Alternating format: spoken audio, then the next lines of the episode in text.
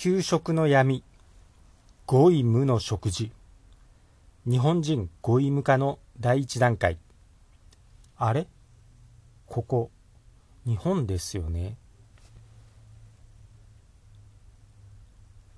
さて今現在上級国民の嘘が次々とバレてきて日本人の中でも目覚める人が増えてきていると思います。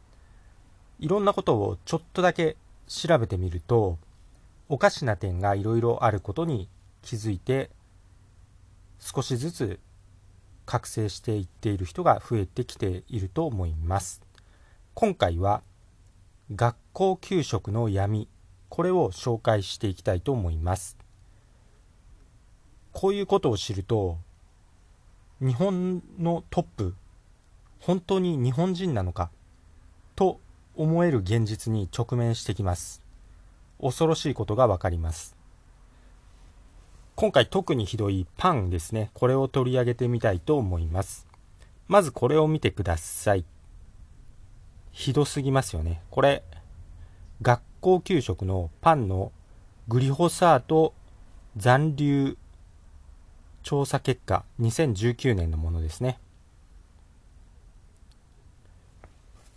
コッペパン、学校給食パン、地域関東、外国産80%、県産小麦は20%、グリホサート0.05、蜂蜜パン、学校給食パン、関東、外国産80%、県産小麦20%、グリホサート0.05埼玉県だけはすごくて S ロール学校給食パン関東。埼玉県産小麦。分析結果グリホサートは検出せず。ということで関東でも埼玉県だけはめちゃくちゃすごいですね。知事に恵まれていると思います。相当しっかりと抵抗していると思いますね。4番目コッペパン学校給食パン関東。外国産100%グリコサート0.04ロールパン学校給食パン関東。外国産100%グリホサート0.05学校給食用コッペパン。黒糖。関西。小麦の原産地は不明。グリホサート0.07 7番学校給食パン。九州。小麦の原産地不明。グリホサート0.07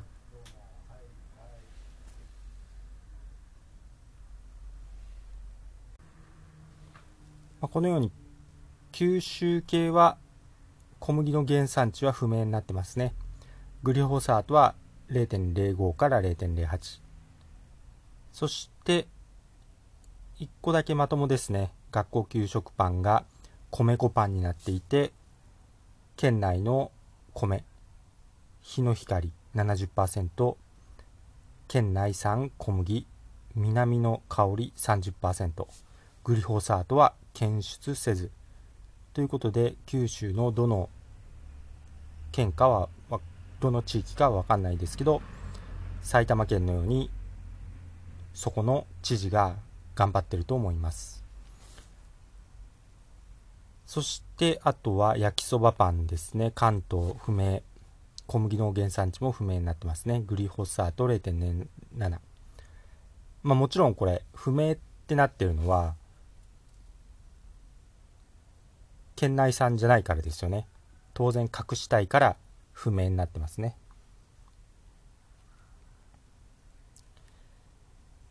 東北も不明です。関西も不明ですね。九州はアメリカカナダ。グリホサートはしっかりと検出されています。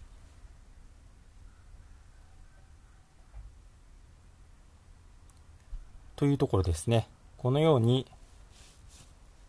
せめて国内産の小麦使えよと思いますよね。ここは日本ですよ。悲しくなってきますよね。まあしかし埼玉県と九州の一部地域だけは抵抗しているみたいですね。そして埼玉県の知事を調べたら愛国知事のようでした。埼玉県の民度は高いと言えますね。もう外国産100%学校給食に使ってるなんてもう本当に乗っ取りというか、まあ、完了済み、まあ、もちろんこれは GHQ の、まあ、間接支配がもうそのまま現れてるんですね。ずっとですねもう戦後。このようなことがもう平気でもうずっと行われているっていうことですね。こういうところからも知事も政治家も全部日本人か帰化人かどっちかわかるかと思いますね。そして農薬を無理やり食べさせられて消化体が破壊されて精神がやられやる気がなくなり今右肩上がりで増えている ADHD そしてうつ病。いろいろですねもう完全にやる気がなくなってしまって病院に行けばさらに毒を与えられるというもうでそして副作用でますます苦しむと。これは別にもう本当にそういうコメントが届いてますんで地獄しかないですね本当に。このようにパンは確かに美味しいですけどどうしても食べるなら国産小麦を選んだり米粉パンを選ぶようにした方がいいかなと思います。基本的にはグリホサートとか添加物がどっさりと含まれてますね。美味しいかもしれないですけど毒を食べさせられているということを肝に銘じてほしいかなと思います。視聴者さんのコメントでも、まあ、以前紹介しましたけどパンをやめて餅にした人は肌の毛穴がなくなったりグルテンフリーをした人は本当にみんな元気になっています。悲しいけどこれ嘘じゃないですよね。紛れもなく事実です。悲しいですね。本当に嘘であってほしいですよ。嘘の方が本当に助かりますよ。残念ですが毒を食べさせられているのが現実です。全ての病というか病気が右肩上がりで増加しているっておかしくないですか？本当に。普通に考えて異常なことですよね。そしてそれだけにとどまらず少子化なのに不登校児の増加。行方不明者の行方不明児童の増加。教師の犯罪の増加。もう全部右肩上がりですね。おかしいですよね。おかしくないですかね。これおかしくないっていう人がやばいですよね。工作員ですよね。しかしこれもしトップの上級国民が日本人じゃないとすると全て納得できる。全て符合することばかりなんですよ。日本人なんてどれぐらいとしか思ってないんですよゴイムとしか思ってないっていうことが分かりますちなみに殺人や傷害で刑務所に収監されている日本人の比率はたった3%です。これですね。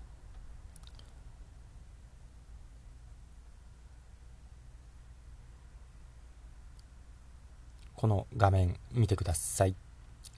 このように税金で外国人を養っているのが現状です。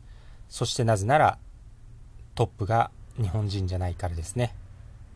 もうむちゃくちゃです。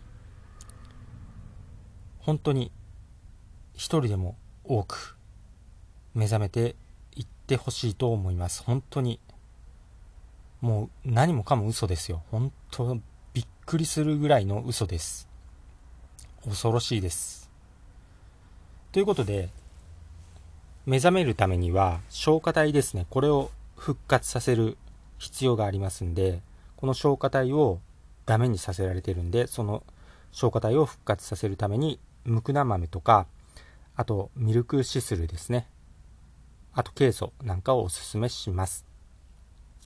ムクナ豆はドーパミンが増えますんで、ADHD とかうつ、そして ED なんかも改善します。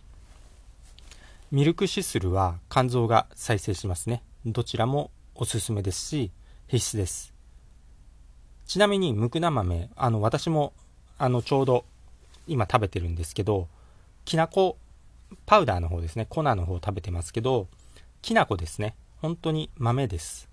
濃いきなこみたいな味で全然食べやすいので、おすすめですね。まあ、多少、きな粉に比べたら金額は高くなりますけど、ドーパミンが増えたりするんで、そして消化体の掃除にもなるんで、ぜひ、皆さんも食べてみてください。